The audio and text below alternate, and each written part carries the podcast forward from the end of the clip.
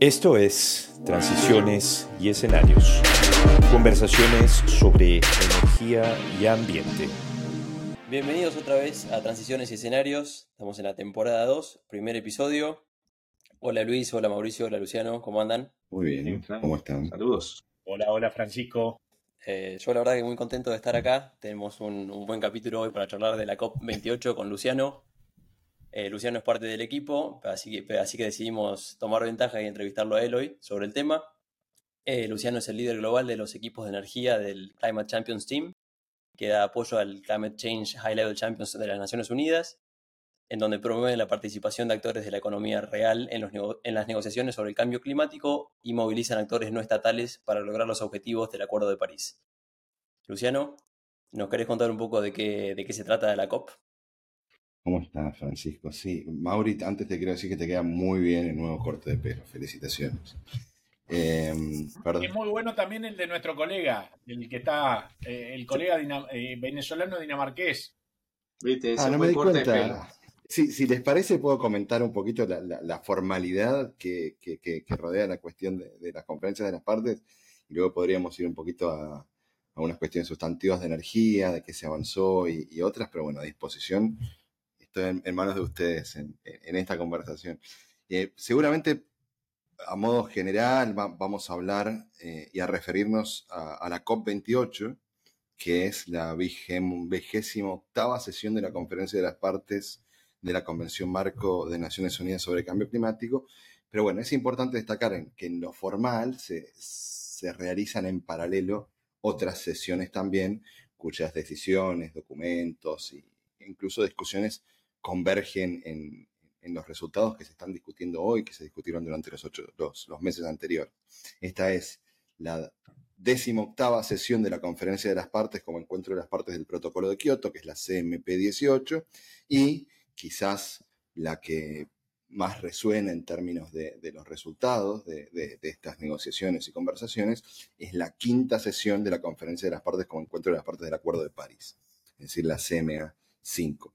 Estos, eh, estas conferencias de, las partes surgen de distintos acuerdos, en principio de la, Convención Marco de las Naciones Unidas sobre Cambio Climático, luego en los 90 del, Protocolo de Kioto eh, y de las partes que lo firmaron, que se reúnen en estas conferencias precisamente, y finalmente en París, en la COP21, eh, las partes signatarias que firmaron y ratificaron el Acuerdo de París. Pero bueno, a grandes rasgos, nos referimos a COP28 y, vamos a hablar indistintamente de los distintos resultados que se dieron durante ese proceso. Un comentario más sobre esto que a mí me parece que es, eh, a veces no es tan, tan claro y es interesante. De estas conferencias surgen muchas veces una serie de acuerdos eh, que, que, en primer lugar, los acuerdos del track negociado, es decir, los formales que acuerdan entre las partes, de estas conferencias que mencionaba antes, requieren de consenso absoluto. Si no hay una cuestión de mayorías, no hay una cuestión de, chair summary, como en el G20, Mauri, vos, trabajaste mucho con, el G20 en Energy Transition Working Group, te acordarás que, bueno, si no había acuerdo, había chair summary.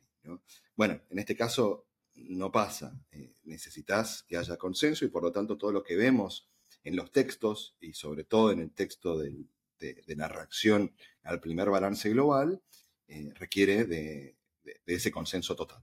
Y eso le da más fuerza y además de alguna forma ayuda a entender la magnitud del esfuerzo para acordar que algo esté en ese texto versus que, no esté.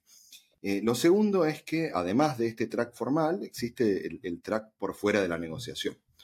Cosas que suceden por fuera del recinto y por fuera de las reuniones formales, que terminan resultando en compromisos quizás de algunas de las partes. ¿sí? Les doy un ejemplo. Un ejemplo fue el compromiso de triplicar las renovables y duplicar la eficiencia energética, que empezó como un compromiso al que adhirieron una cantidad importante de países, con un esfuerzo muy grande por fuera de la negociación, y que luego sí terminó traduciéndose en un resultado de la negociación. Pero hasta que lo fue, era parte non-negotiated track, era algo que pasaba por fuera y en la que podés alcanzar acuerdos bilaterales, multilaterales y otras. Y lo último, y me callo, es, esta COP tenía ex ante además de otras condiciones, una condición que la hacía muy, muy especial y que generaba también mucho, eh, mucha expectativa, que era que durante el año 2023 se conoció el resultado del primer balance global. En el Acuerdo de París, las partes acordaron que iban a hacer cada eh, cierta cantidad de años un, balance global, en el cual básicamente sobre la base de un conjunto de insumos de diferentes organizaciones y también de, la información y las comunicaciones remitidas por las partes, íbamos a ver cómo íbamos.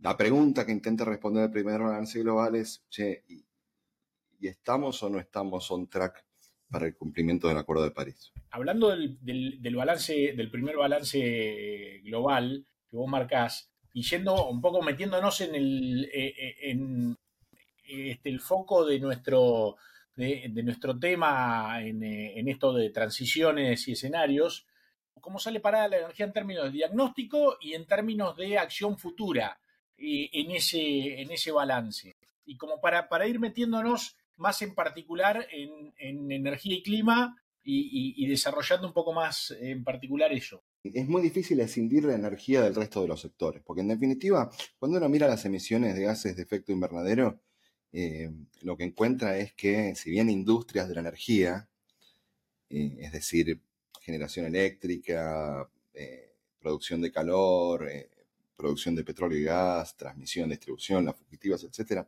son el 33% de las emisiones globales, la quema de los combustibles fósiles, es decir, el downstream y, lo que sucede en los sectores de uso final, cuando se suma a eso, representa casi el 80% de las emisiones globales. ¿sí? Entonces, algo que estaba comentando es que en paralelo con, estos insumos individuales también se conoció durante los años 2022 y 2023 el sexto informe de evaluación del IPCC. ¿Sí? Que para decirlo en criollo, ¿qué es el, sexto informe de evaluación o qué es un informe de evaluación del IPCC? Es el peer review más grande del mundo sobre cuestiones vinculadas con el cambio climático. El panel intergubernamental de expertos sobre el cambio climático agarra toda la literatura que se produjo entre el quinto y el sexto, en este caso, informe de evaluación, y hace una especie de review y, muestra los resultados, compara, etc. ¿Qué compara eh, en, el caso de energía, en la parte de mitigación? Eh, dice, bueno, ¿de dónde venimos? ¿Cuánto representa el sector energético hoy de las emisiones? Que está en línea con lo que te mencionaba recién.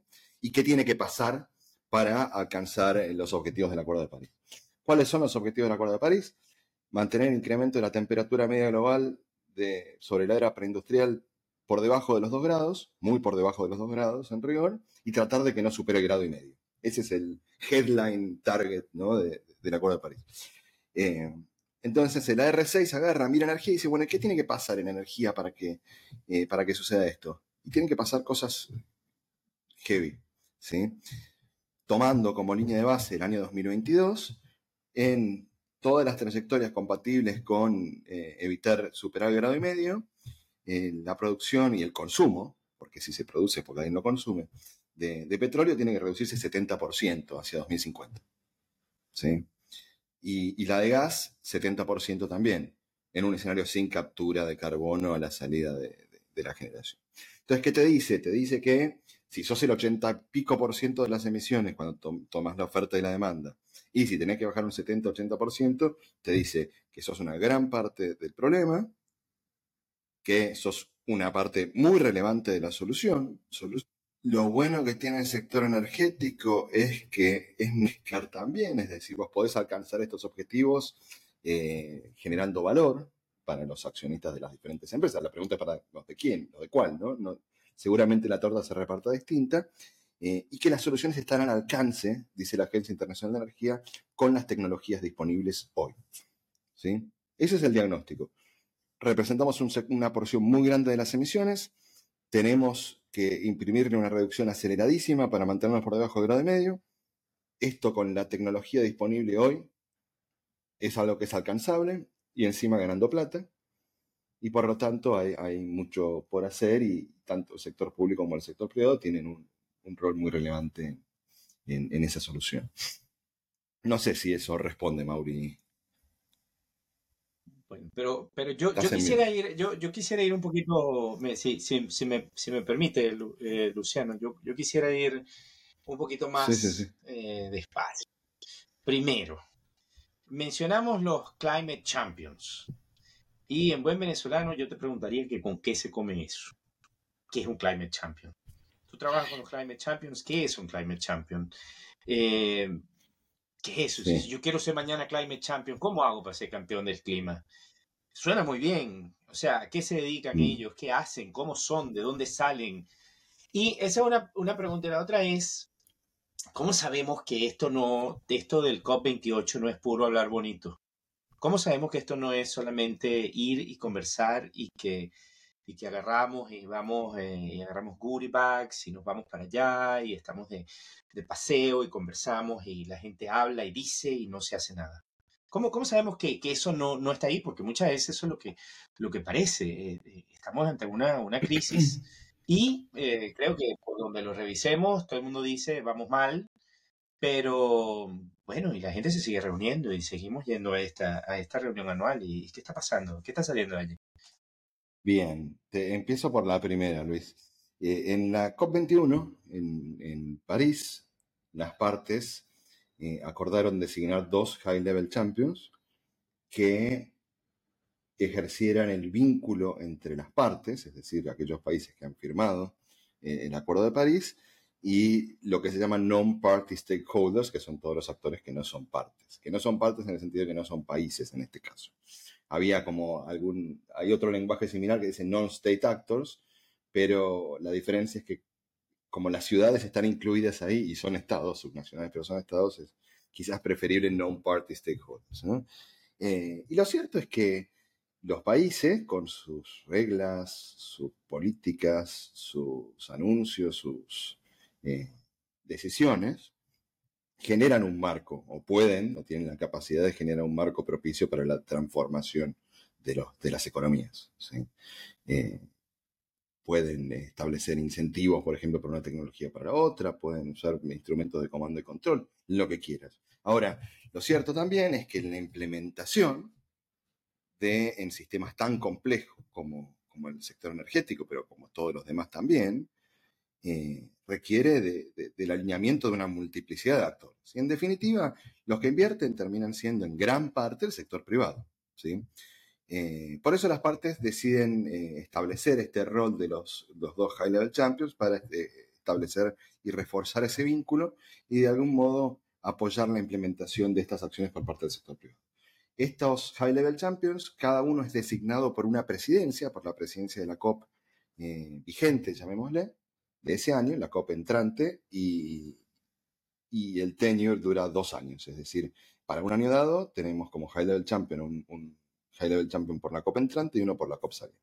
El año pasado era el doctor Mahmoud Moyeldin, eh, que, que, estaba designado por, por la COP 27 la presencia de la COP27 de Egipto eh, y Her Excellency Razan al-Mubarak, que, estaba designada por, por la presidencia de la COP28, es decir, de, Emiratos Árabes Unidos.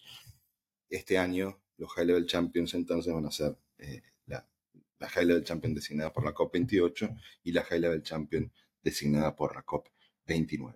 ¿Cómo se hace esto? Bueno, en coordinación con, con una figura que surgió eh, en Marrakech en, el año siguiente, que es la Marrakech Partnership, que de algún modo nuclea a esta cantidad de actores no estatales para que estas acciones que ejerzan sean eh, coordinadas en, el mayor grado posible. En el caso de energía, el punto focal de la Marrakech Partnership es Irina, eh, que, con quienes trabajamos mucho para eso. Eh, yo entiendo que con eso debería responder la primera parte. Respecto de la segunda, yo creo que pasan dos cosas acá. Primero, creo que se subestima de algún modo la velocidad que están tomando, es decir, o la aceleración que están tomando las transiciones en algunos sectores, en particular en el sector energético, que como mencionaba antes, bueno, es una gran cantidad de las emisiones, eh, es una gran cantidad de las oportunidades también para, para reducirlas. Y ahora voy a abordar eso con un poquito más de detalle.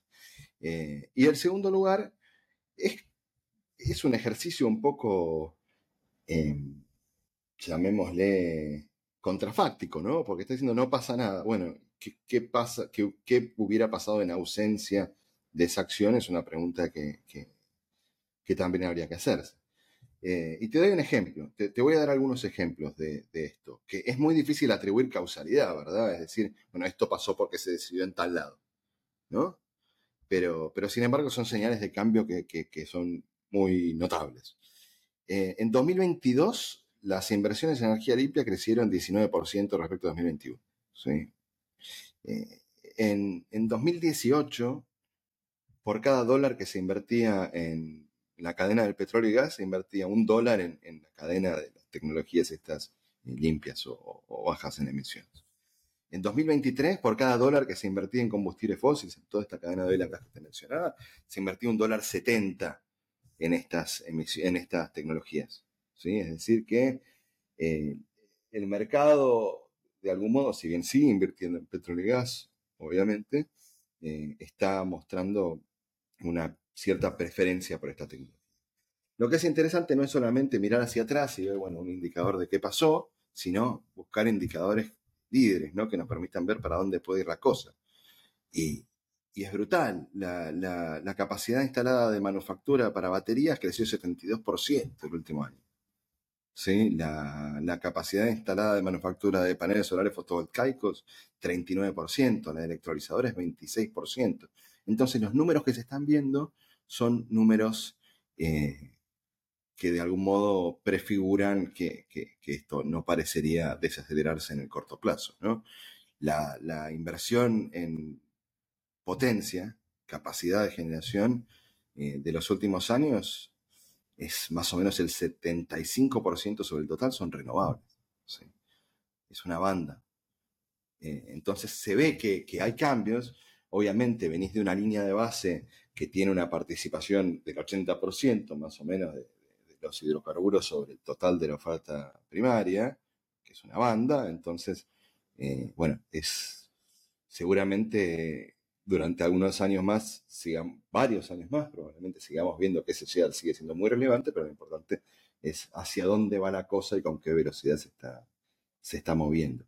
Entonces, es difícil atribuirlo, pero quedan los estados al sector privado y en particular también al sector financiero, además de, de algunos paquetes como la IRA y los paquetes fiscales de la Unión Europea y otras, bueno, evidentemente están produciendo un cambio en ese panorama energético global.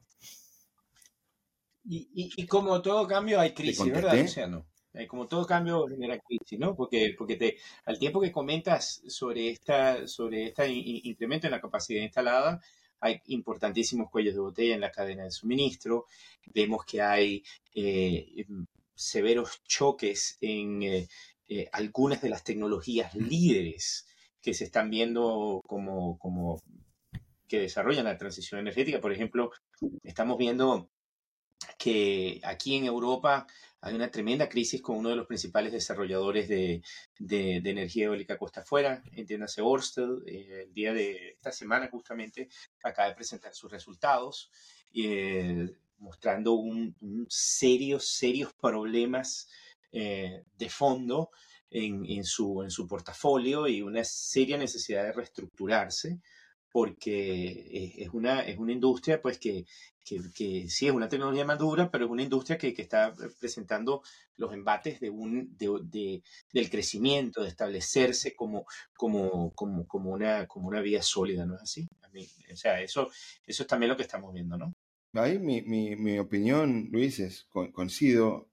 Eh, hace, hace un tiempo, en, una de las semanas del clima regionales, eh, conversábamos y eh, me da la impresión de que un factor importante para las transiciones o, una de las características más importantes para que sean efectivamente exitosas es la sincronización. Y que cada vez que hay un problema de sincronización o de desincronización, termina habiendo eh, este tipo de dificultades. Sincronización en, todo, en todo sentido, sincronización entre las transiciones de la demanda que se adopta, adecuan a eh, sus flotas a distintos energéticos o a consumir de una manera distinta la energía, con la, oferta, sincronizaciones de estas necesidades de la demanda que tira hacia la oferta con la inversión en eso, sincronizaciones de lo que se está yendo con lo que está viniendo, lo que se tiene que reducir con lo que se tiene que, incrementar, qué sé. Un ejemplo clarísimo. Eh, un short squeeze en, hidrocarburos porque se acelera la desinversión en hidrocarburos antes de, sin, sin, sin, sincronizar eso con el upscaling de la inversión en, en renovables, poner, ¿no? O en generación cuando necesitas, te aparecen cuellos de botella en transmisión. Eh, o entre lo que está sucediendo en la economía real y cómo se adecuan las regulaciones, que ustedes son expertos eh, en ese tema, podrían reflexionar sobre eso, a esos nuevos mercados que, evolucionan mucho más rápido a veces de lo que podemos seguirlos desde el lado eh, de las partes, de los países. Aprovecho para preguntarte, ahora que mencionabas este tema de la sincronización, que quizás es parte de la respuesta a la pregunta que tengo. En el documento final de la COP28 hablan de triplicar las inversiones en renovables para 2030, la capacidad de renovables para 2030, duplicar las mejoras en eficiencia para 2030, pero cuando habla de fósiles, habla de transition away y de una manera justa, ordenada y equitativa. Entonces como que suena que para renovables tenemos cantidades concretas y para fósiles no. Entonces te quería preguntar si obedece a eso, a que tenés que dejar una variable de ajuste para que no sucedan estos problemas. Mira, voy a ser quizás un poco políticamente incorrecto. Yo creo que hay un fetichismo con algunas palabras en, el lenguaje, eh, que es importante porque, a ver, esos textos que requieren de un consenso, como les decía, total, eh, obviamente son sensibles a las palabras y cada uno se da vuelta y tiene un montón de stakeholders atrás que, reaccionan de un modo u otro. Eh, pero a, mí me da la impresión de que eh, en algunos sectores se ha menospreciado el lenguaje de transition away, como que es algo laxo o, lo que fuere, cuando en realidad entre transition away y phase out o phase down no hay mucha diferencia. En lo que, porque los estados, como, como te decía antes, eh, establecen las reglas del juego y el marco general, el que, ejecuta en gran parte es sector privado. Entonces, a mí me parece que es histórico que se haya incorporado ese lenguaje en el texto final de la COP, que hay que tomarlo como un primer paso que es importantísimo, porque nunca estuvo, nunca. Pasaron 28 COPs mm. Y es la primera vez que las partes se ponen de acuerdo en poner que el mundo tiene que hacer una transición hacia fuera de los combustibles fósiles. Ahora, lo que viene abajo, mi interpretación es que lo que viene abajo de eso es el cómo. ¿Cuáles son las palancas que tenés para fomentar ese transition away from fossil fuels? Bueno, abordar, darle sustitutos a la demanda en primer lugar, ¿no? Triplicar las renovables, duplicar la tasa de mejora de la eficiencia energética, combustibles alternativos, incluyendo el hidrógeno y los biocombustibles y, y otras. Esa es la primera parte. Yo creo que es un avance enorme, que hay que medirlo en los términos de su contexto, en los términos de la línea de base. La línea de base es que hubo 38 COPs antes y ningún estuvo, eh, y que sin embargo es naturalmente insuficiente y que uno de los, de, los objetivos clave es, que no haya marcha atrás en ese logro, que fue un logro enorme que, que. La segunda parte vos hablas ah, eh, de las transiciones justas, eh, que no sé exactamente, no, recuerdo exactamente el lenguaje en este momento, pero que lo, que lo que deja entrever es que las transiciones tienen que ser justas, y lo repite abajo cuando habla de los subsidios a los combustibles fósiles. En el lenguaje del G20 decía eh, phase out of inefficient fossil fuel subsidies which encourage wasteful consumption. Y ahora lo que dice es eh, de los subsidios ineficientes que no promueven el acceso a la energía o las transiciones justas. Hay cierta tentación a asimilar transiciones justas con transiciones lentas. ¿Sí? Y algún interlocutor puede leerlo como, bueno, una transición justa es una transición lenta, bueno, estos que produjeron menos antes, que produzcan ahora, etc. Lo cierto es que eso no es trivial y no es unívoco. Cuando yo digo transición justa o leo transición justa, no implica necesariamente que sea una transición lenta, sino que sea una transición que minimice el impacto negativo que puede tener esa transición sobre las personas y maximice el positivo. ¿Cómo hacemos para que lo minimice y maximice eso? Bueno, a grandes rasgos con inversión. ¿Sí?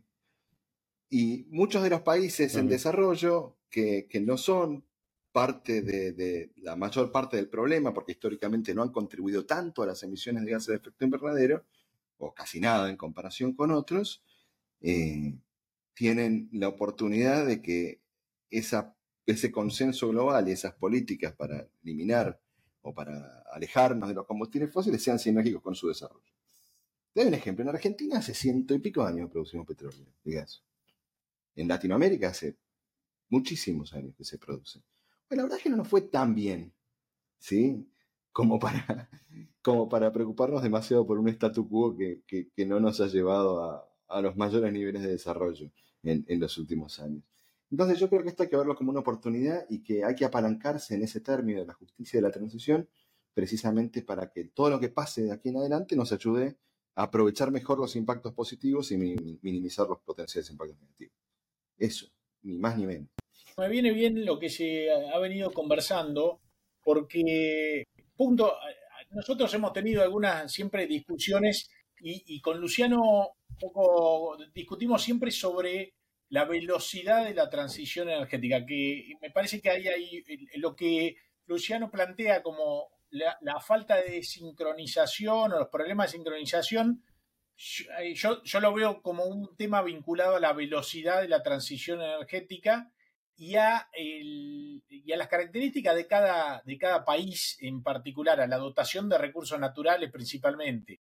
O sea, claramente la, la, eh, el, el, camino, el sendero de transición energética que elige cada país no es uno, no hay un, un, traje único, sino que justamente como se planteó en el, en el G20 del 2018 de Argentina, hay transiciones, ¿no? En plural, no hay una transición y que, y que eso tiene que ver de, que, la dotación de recursos. Pero yo, mi, mi pregunta es, vinculado a la transición energética justa, creo que viene el eh, este, viene Brasil, Brasil también ya eh, eh, en, reuniones ya con la con la Agencia Internacional de Energía está planteando muy fuertemente el tema de la transición energética justa. En Latinoamérica tenemos dos tipos de países, en general países con mucha dotación de recursos naturales energéticos, vinculados muchos a los hidrocarburos, otros países que no, y es como que se ha abierto una, mm, eh, un, sendero que se bifurca, ¿no? Como en términos borgianos, entre países que se vuelven de alguna manera champions de la, de la transición energética, pongo ejemplos, Chile y Uruguay, pero desde el lado crítico, eh, eh, algunos dicen, bueno, pero no les quedaban muchos otros caminos, no, no tienen recursos naturales vinculados a, los, eh, a los hidrocarburos, eso, con lo cual el paso a ser vanguardistas en términos de ir a, transición energética muy rápida no es tan costoso como sí lo puede ser para países como Brasil, Perú, Argentina, este, Colombia, México, en ir a una transición energética muy ambiciosa, muy acelerada, y cuando eh, en el medio de esta discusión aparecen discusiones un poco más centradas en los países eh, desarrollados, donde, visto desde el sur, se plantean casi discusiones de, comercio y de barreras al comercio, ¿sí? porque se está como empezando a ver desde el sur la política climática como una política básicamente de eh, protección arancelaria. ¿sí? O sea, empezando a, ver cómo los países centrales eh, compiten por estándares tecnológicos y con eh, barreras eh, e imponen barreras arancelarias al comercio internacional. O sea, ¿cuál, es el rol y, cuál, cuál, es la, digamos, la situación y qué debería ser un país latinoamericano que tiene recursos naturales energéticos importantes? ¿Cómo debería ser esa transición justa? ¿Y qué, por qué debería pelear para facilitarla, eh, Lucho? Mirá, bueno, es un tema muy amplio que naturalmente me excede en todas sus dimensiones, pero puedo compartir alguna reflexión sobre eso. Mirá, Latinoamérica y el Caribe es la región que tiene la matriz energética más limpia del mundo. ¿Sí? Es decir, no hay ninguna región, ni siquiera Europa o Asia, o bueno, menos, que, tenga una matriz energética más limpia que, que Latinoamérica y el Caribe. Cuando te digo más limpia, te digo más limpia en términos de energía primaria, es decir, de toda la energía que se usa, en términos de consumo final y también en términos de generación eléctrica. ¿Sí? Cuando uno mira, si vos ploteas la, generación eléctrica a partir de fuentes renovables contra la electricidad consumida sobre el consumo final total y otra, es que Latinoamérica está en el 60% de generación renovable sobre el total y un poquito más de generación libre de emisiones en, operación sobre el total sin incluirse el poquito de nuclear que hay en algunos países. Eh, entonces, tiene un punto de partida que es extraordinario. ¿sí? Eh, segundo, cuando mirás otra dimensión que es interesante, muchas veces eh, quizás un poco pasada por alto, por no decir ignorada, que es el uso directo de renovables en el consumo final, también es una bestia. ¿sí? Porque, en definitiva, cuando vemos las discusiones sobre renovables, incluso en el lenguaje este que apareció en el Global Stock Take, eh, siempre vemos una referencia muy fuerte a la generación eléctrica, ¿no? A las renovables sobre generación eléctrica. Cosa que está bien porque electricity and heat, que es la producción de generación eléctrica y calor, es el 23% de las emisiones globales por, derecho propio. Entonces está bien que haya tanto foco en eso. Eh, pero en promedio, globalmente, el consumo eléctrico o la energía eléctrica es el 20% del consumo final total de energía. 20. En Latinoamérica y el Caribe es el 21, no, es el 20, en la OCDE es el 21, eh, etc. Quiere decir que hay un montón de cosas al costado de la energía eléctrica que son importantes descarbonizar en términos de consumo final de, energía. Una de esas cosas es el consumo final en transporte, por ejemplo, ¿no? que es un sector carbono intensivo por excelencia porque quema líquidos a lo pavote. Eh, bueno, y Latinoamérica y el Caribe también lideran el, consumo de biocombustibles. Ustedes tuvieron esa conversación con Agustín Torro hace un tiempo, que él destacaba algo, similar. ¿no? Bueno, ¿quién es el, principal jugador a nivel global en esto? Es Brasil. ¿sí? En particular con, con el etanol, tanto por el corte mandatorio o obligatorio como con el flex fuel de etanol arriba. Argentina es un gran exportador de biodiesel también y otros. Entonces, yo lo que me pregunto es, ¿por qué asimilamos el interés regional o el interés doméstico al interés de, la industria de los hidrocarburos?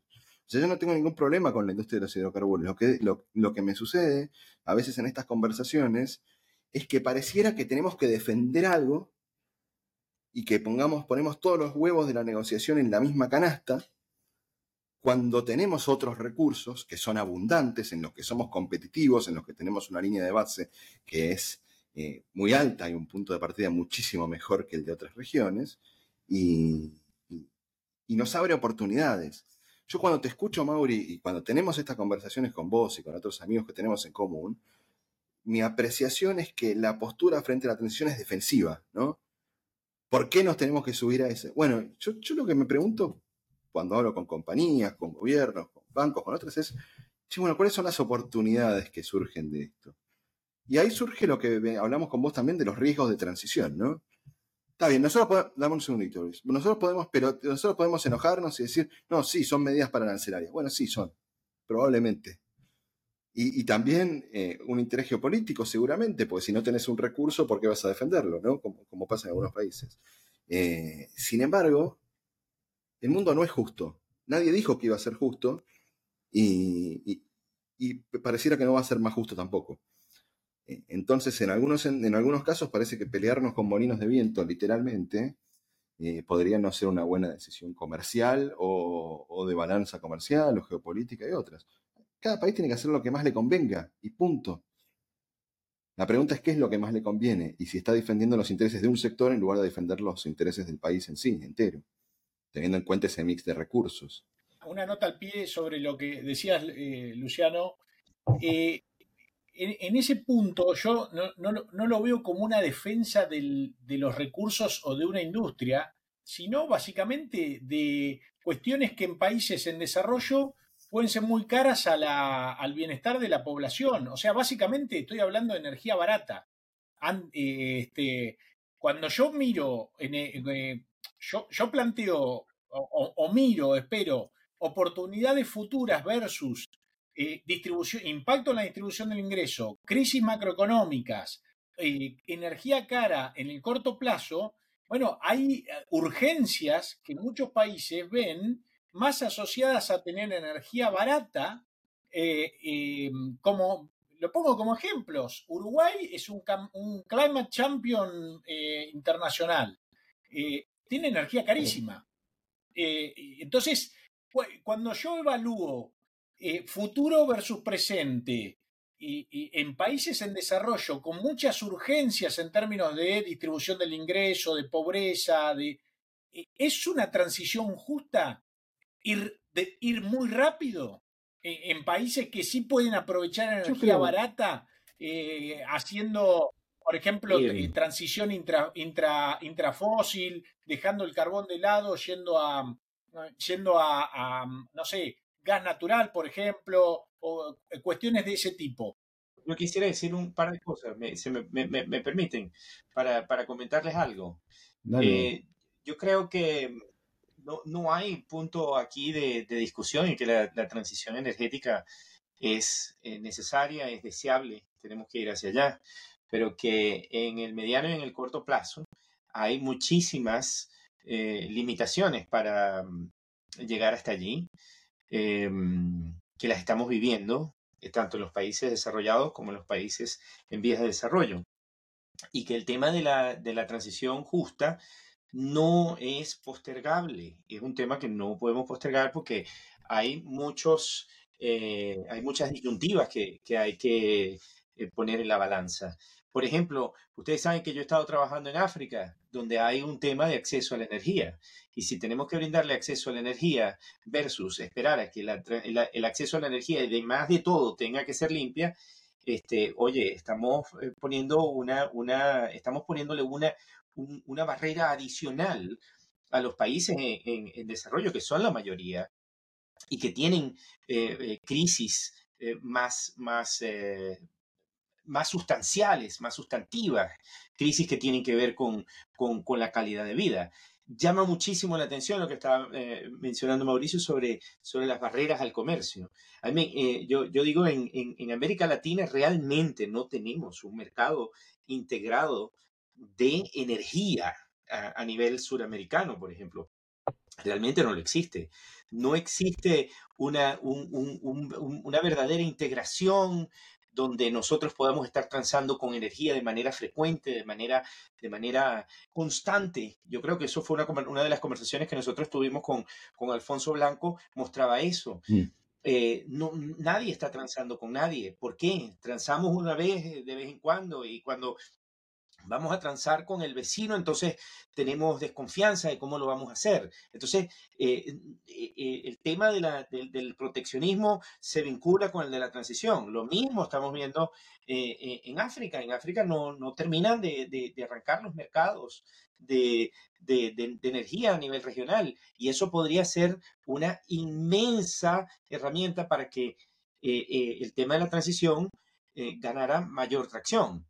Entonces, y al mismo tiempo tenemos que eh, en esto, en, el COP, pues van un montón de países, se reúnen, conversan, pero ¿qué pasa con, con, la gente que realmente tiene que, con los países que mayor tienen que, que tienen que asumir su responsabilidad?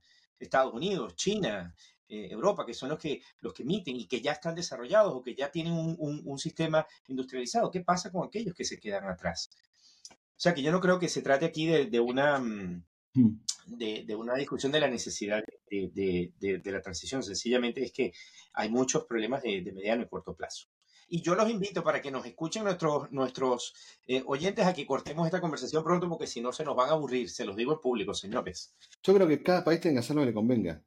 Y que el desafío de la cooperación internacional es proveer los medios de implementación para que lo que le convenga a cada país sea lo que le convenga al conjunto. Eh, Mauri, hablas de urgencias y son verdad. Algo que hablamos siempre con vos es, bueno, cuando, como tenemos urgencia, nuestra tasa de descuento tiende a infinito, entonces la decisión de tener energía mañana o plata mañana o lo que fuera mañana se llega puesto absolutamente a todo lo demás. Eh, parece trivial, pero salió hace poco el tema este del costo de capital. Bueno, necesitamos plata. Y la posición negociadora de los países en desarrollo es, bueno, vos querés que, yo me desarrolle de una manera que sea compatible con, trayectorias bajas en emisiones, entonces tenés que financiarme.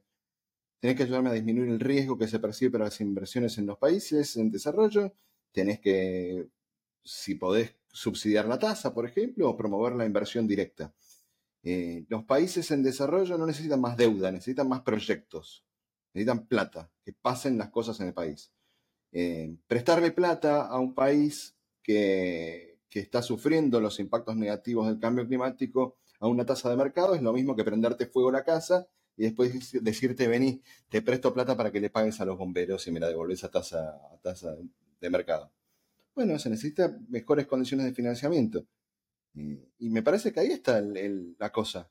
Que cada país haga lo que le convenga y que la cooperación internacional precisamente ayude a que lo que le convenga a cada país sea también lo que le convenga al conjunto. Para cerrar, ahí que recién estábamos diciendo de cerrar, eh, la verdad que seguiríamos eh, conversando muchísimo tiempo más. Te cierro con una, con una pequeña pregunta eh, vinculado a esto que estás diciendo, que me parece ah, muy acertado. vos, a ver, decilo por ahí en tus palabras que, más adecuadas al, tratamiento técnico de, los temas de cambio climático. Vos estás planteando que los países del sur, los países en desarrollo, deberían poner el acento en el financiamiento climático, en tratar de eh, canalizar inversiones concretas y financiamiento concreto hacia, eh, para facilitar esa transición. ¿Es, ¿Ese es el planteo o esa es una, posibilidad concreta de, cómo mm, eh, mejorar, cómo hacer una transición justa para los países en desarrollo? Yo creo que sí. Por otro lado, hay que contrastar, Mauri, con que hace años se vienen prometiendo fondos tanto para mitigación como para adaptación, en los cuales los compromisos de los países no se adecúan aún a lo que se necesita y los desembolsos tampoco se adecúan a lo comprometido. Por lo tanto, seguir hablando de financiamiento sin empezar a ejecutarlo eh, parece como, como dando, seguir dándole rosca a, algo, pero yo entiendo que sí, o sea, eh, que lo mejor para cada uno de nuestros países se compatibilice con lo, el óptimo global eh, mediante financiamiento, transferencia de tecnología, fortalecimiento de capacidades y otras. No va mucho más allá de eso, que es mucho más fácil decirlo naturalmente que, hacerlo. Ahora, una cosa más, lo último. Estamos muy acostumbrados a fijarnos o pensar o escuchar o criticar la diferencia entre lo que debería suceder para mantenernos debajo del grado y medio y lo que anuncian y comprometen los países y las empresas y otras tenemos que enfocarnos más en la consistencia entre lo que dijeron los países, las empresas y otros, y lo que efectivamente hacen, que en los anuncios. Ya estamos de anuncios, necesitamos hacer las cosas, y hacer las cosas es meter las manos en el barro, poner plata, adecuar las regulaciones, mirar la micro y, efectivamente tornar estos, estos compromisos en acción. Así que yo me quedo con eso. Creo que tenemos que hacerlo aburrido, y barro. Luciano, eh, bueno, ante todo te agradecemos y, como parte también de este, de este grupo y de esta iniciativa, yo creo que este ha sido un, episodio eh, donde tratamos también de, plantear no solamente nuestra visión, sino algunas posiciones que están en el aire, que están en la discusión, en la arena en la que se discuten estos temas con una visión como tratamos de plantear en este podcast desde Latinoamérica, mirando la transición energética, mirando los temas de energía, de clima y, tratando de mirar hacia adelante, creo que va a traer, eh, va a abrir muchas discusiones, va a generar muchas discusiones este episodio en particular. Me encanta y era un poco, y creo que es un poco la idea con la que arrancamos esto. Así que muchísimas gracias, Luciano. Este fue otro episodio más de, Transiciones y Escenarios, conversaciones sobre energía y ambiente.